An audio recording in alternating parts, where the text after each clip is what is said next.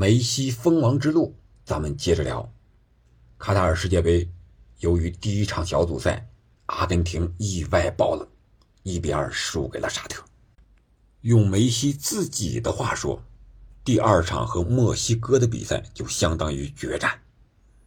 梅西在北京，也就是近两天接受采访的时候说：“决战墨西哥这场球是破釜沉舟、背水一战，输球就要出局。”为什么这么说呢？因为，在小组赛首轮的时候，波兰和墨西哥是战成了零比零平，也就是说，这场比赛如果阿根廷再输了，那势必就是小组赛直接出局了，更不用说以后的夺冠之路。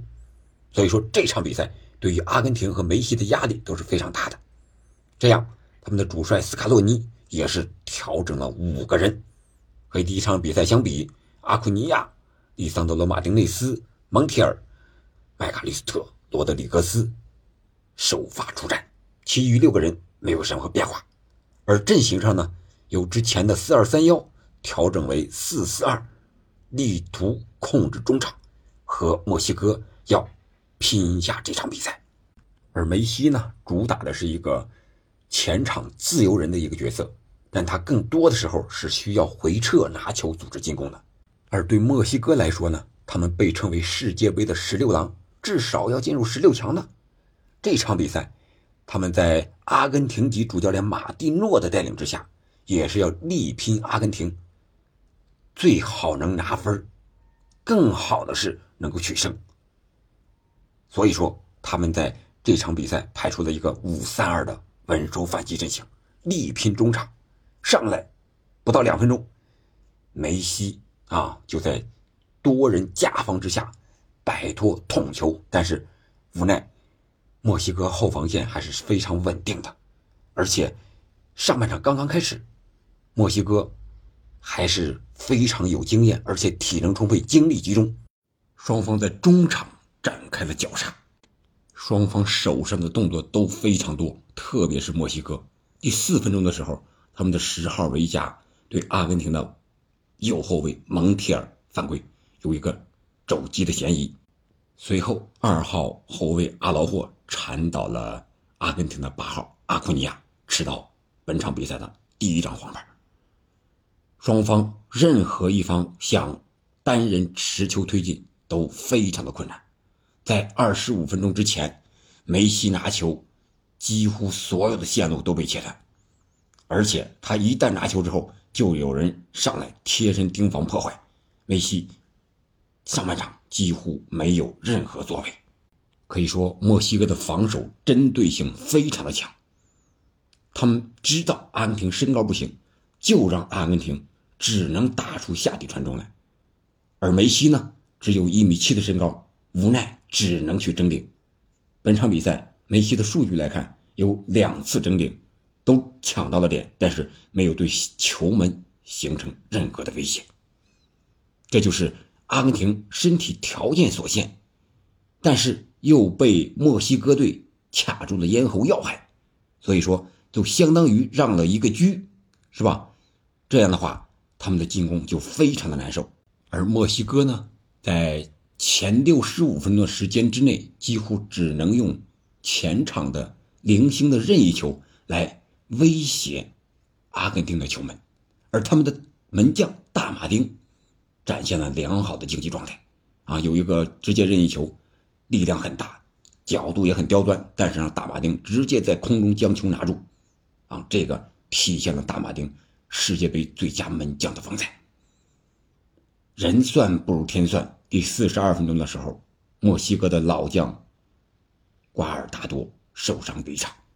替补登场的小将古铁雷斯成为本届世界杯第一次上半场换上场的队员，可能就是这个换人导致了下半场墨西哥的崩盘，或者说是两个唯一的漏洞让梅西抓住了。第六十四分钟的时候，梅西和替补登场的恩佐还有迪玛利亚在禁区的右侧啊。形成配合，最后梅西一脚冷射，打了球门的一个远角，守门员奥乔亚没有任何的办法。这样，梅西为阿根廷打开了本届世界杯的胜利之门。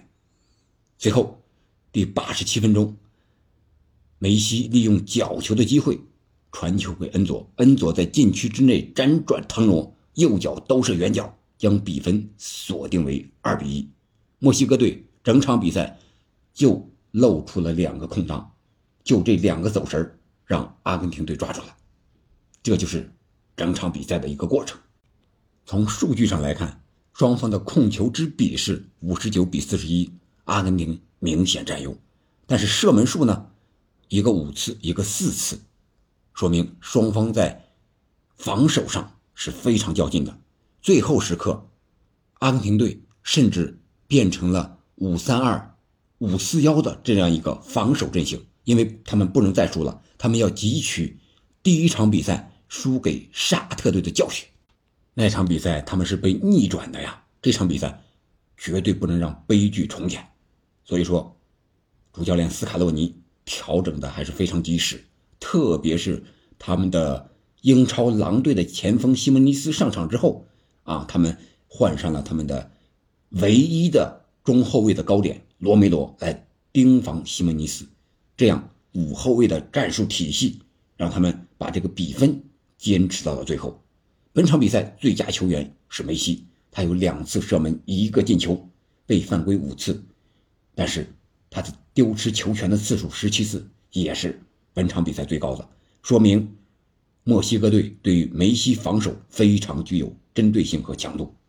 而本场比赛呢，梅西也是罕见的有了三次犯规的数据，说明梅西也很着急，也在积极的回防，为之球队取得世界杯。做着最积极的贡献。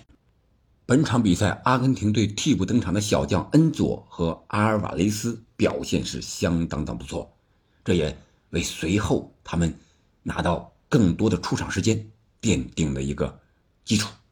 那这场比赛拿下之后呢？阿根廷队又从悬崖边上走了回来。最后一轮，他们将掌握出线的主动权。他们将对阵拥有世界足球先生莱万的波兰队，莱万和梅西之间的对决，也将是本场比赛的一大看点。那究竟结果会是如何呢？我们下期接着聊。感谢您的收听，再见。